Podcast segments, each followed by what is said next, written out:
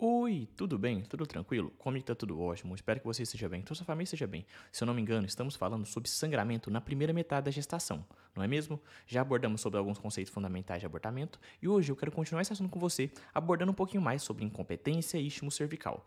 Meu nome é Lucas e esse é o Consegue me explicar?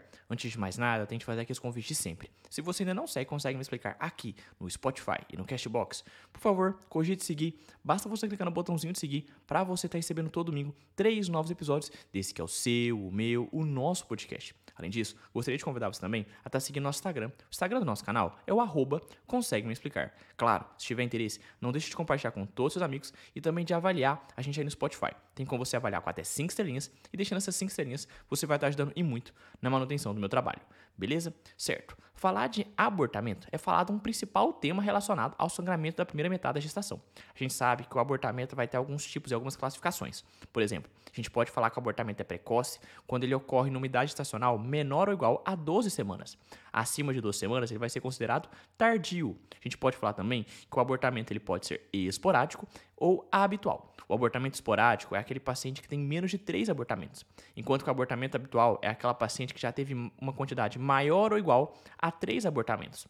Dentro do abortamento habitual, existem algumas doenças que devem ser abordadas, que é o caso da incompetência cervical e da síndrome do anticorpo antifosfolipídio. Hoje vamos falar dessa incompetência istmo-cervical. A incompetência istmo-cervical ela vai ser caracterizada por uma fraqueza congênita ou adquirida na junção do orifício interno cervical e do segmento inferior. Ela se associa ao esvaecimento. O que é isso, Lucas? A perda das forças e a cervicodilatação indolor durante o segundo trimestre, culminando com a protusão ou ruptura de membranas, membranas fetais e parto prematuro, abortamento ou perda fetal, e muitas vezes isso podem ser prevenidos. Lucas, você falou uma palavrinha chave para mim na clínica desse quadro, não é?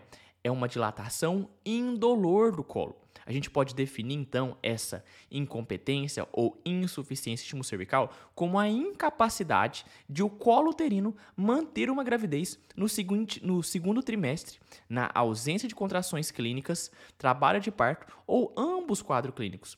Beleza?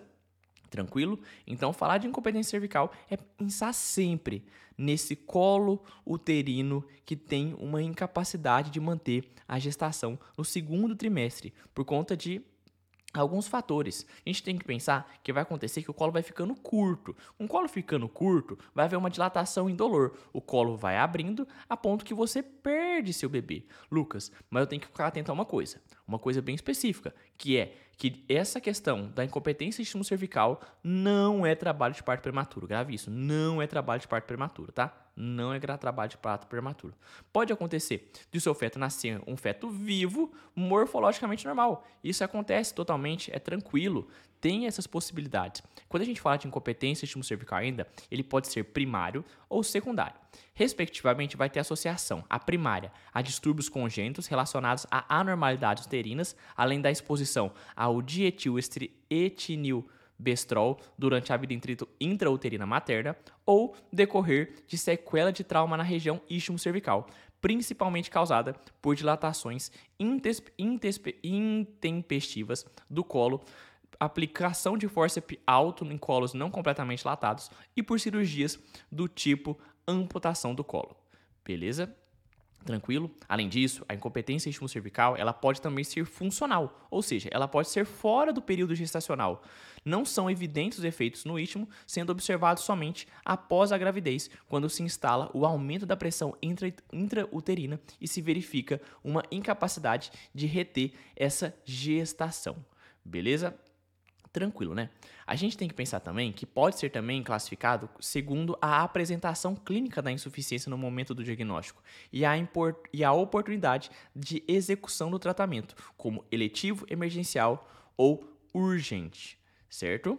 Tranquilo? A gente tem que pensar também em algumas outras coisas. Quando a gente falar de incompetência istmo-cervical, temos que pensar num diagnóstico clínico. Você vai fazer esse diagnóstico por meio de um antecedente, por meio de uma história obstétrica. Antecedente de pelo menos um episódio de perda gestacional no segundo trimestre ou nascimento pré-termo causado por dilatação cervical indolor na ausência de agravos aparentes, como por exemplo, a gente tem de exemplificação infecção, rotura de membranas ou sangramento uterino. Este diagnóstico clínico também vai ter, vai ter um auxiliar do exame físico. O quadro clínico se manifesta tipicamente com esvaecimento, perda das forças e dilatação indolor durante o segundo trimestre ou até nas primeiras semanas do terceiro trimestre, evoluindo com a protusão da membrana amniótica, que pode ser visualizada ao exame especular através do orifício externo do colo o quadro ele pode evoluir para a ruptura das membranas fetais. Lucas, a gente tem que também pensar em outras coisas, não é? Indicadores diagnósticos poderiam ser usados. A ultrassonografia transvaginal para avaliar o colo uterino, achados de encurtamento ou afunilamento do colo. O diagnóstico clínico ele é suficiente para a gente fechar o diagnóstico da insuficiência ou incompetência cervical. O estudo ultrassonográfico do comprimento do colo uterino por meio da via transvaginal, ele permite presumir o risco do parto prematuro, mas não confirma ou afasta o diagnóstico dessa doença, certo? Tranquilo? Sossegado, né? Lucas, quero tratar meu paciente. Como eu vou fazer o tratamento de um paciente que tem uma incompetência cervical? Afinal, isso pode levar a um abortamento tardio, o colo vai se encurtando, vai havendo uma dilatação indolor, ou seja, o colo vai se abrindo e se tem a perda do concepto. Além disso, o, feto, o tem a perda, tipo assim, a, o nascimento do concepto, eu quero dizer. O feto nasce vivo, morfologicamente normal, só que a gente tem alguma conduta. Qual vai ser a nossa conduta? A cerclagem a cerclagem uterina entre 12 a 16 semanas por meio da técnica de McDonald. Lucas, você fala um pouquinho só dessa técnica de McDonald para eu ter noção? Vou falar só para você ter um pouco de noção. Técnica de McDonald. Ela consiste numa sutura em bolsa, ela não requer incisões na mucosa vaginal ou mobilização da bexiga, usando fios não absorvíveis, que é o de polipropileno número 1 ou 2, nylon monofilamentar, poliéster, é, poliéster trançado ou fita mercilene, a sutura é feita com 4 a 6 pontos posicionados circunferencialmente o mais alto possível, começando na junção cérvico-vaginal. O nó de sutura ele é deixado anteriormente com um comprimento suficiente para ser removido ao final da gestação. Beleza?